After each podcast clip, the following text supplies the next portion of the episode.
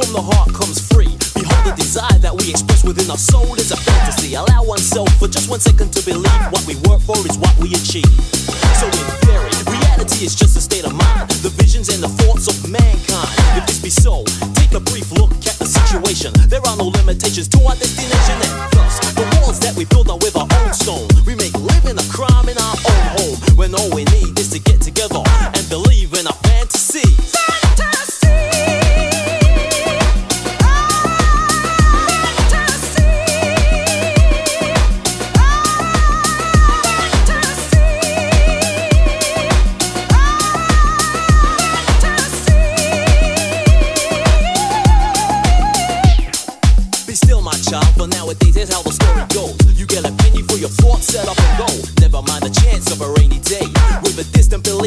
might just go the way. It's not a whole puppy stowing your fellow man, but just a helping hand to make you understand that a fantasy is not what we inherit, it's what we see. A personal view of one's liberty. Some of us require the push to release the fourth between the lines that are pushing the lesson taught. A combination of lyrical style and dance melody with just a touch of fantasy. Together, together forever.